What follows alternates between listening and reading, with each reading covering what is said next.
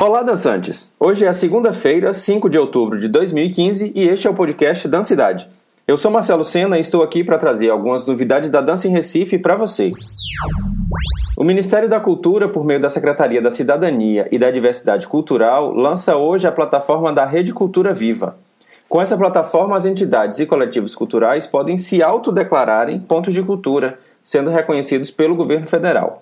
A plataforma da Rede de Cultura Viva é uma reivindicação já antiga do movimento cultural e vai possibilitar o mapeamento, estímulo e também a valorização das ações culturais já desenvolvidas pela sociedade civil, envolvendo entidades, grupos, coletivos, redes, artistas e produtores. Atualmente, essa rede de pontos de cultura conta com cerca de 4.500 entidades culturais em todo o país.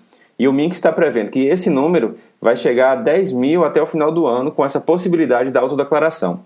Para mais informações é só entrar no site www.cultura.gov.br.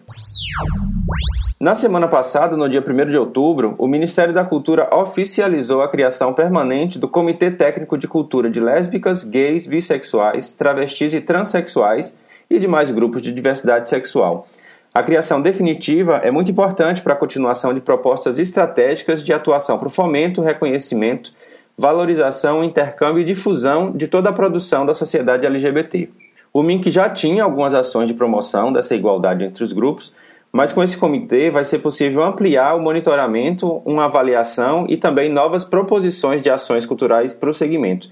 O foco principal é a promoção dos direitos humanos e combate aos preconceitos e à homofobia. A coordenação do Comitê Técnico de Cultura LGBT vai ficar a cargo da Secretaria da Cidadania e vai ter a participação de outras secretarias e também vinculadas do MINC e representantes de outros órgãos de governo e sociedade civil.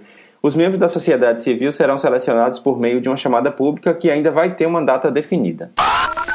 Dias 23, 24 e 25 deste mês acontece em Recife o Cidade do Bolero, primeiro seminário de bolero brasileiro do Nordeste, com a realização de oficinas, bailes, mesa redonda, palestras e apresentações artísticas. Se você tem interesse em participar de alguma dessas oficinas e quer garantir lá a sua inscrição, e também quer conhecer um pouco sobre a programação do Cidade do Bolero, entra na página do Facebook, que é o facebook.com barra Cidade do Bolero.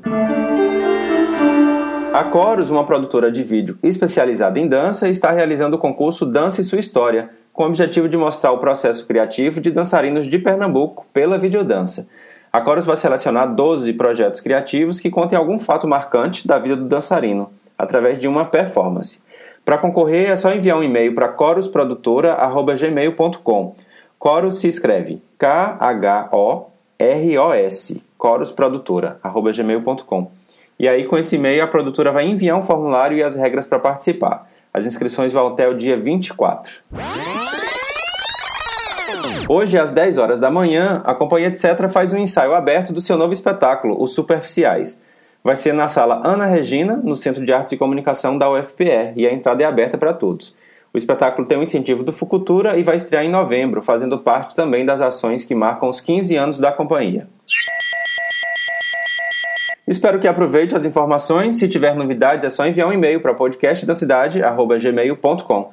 E você pode encontrar o podcast na iTunes, no SoundCloud e em diversos aplicativos de smartphones e tablets. As dicas estão lá no blog podcastdancidade.wordpress.com e também na página do Facebook. Nos encontramos no próximo podcast ou em alguma dança por aí.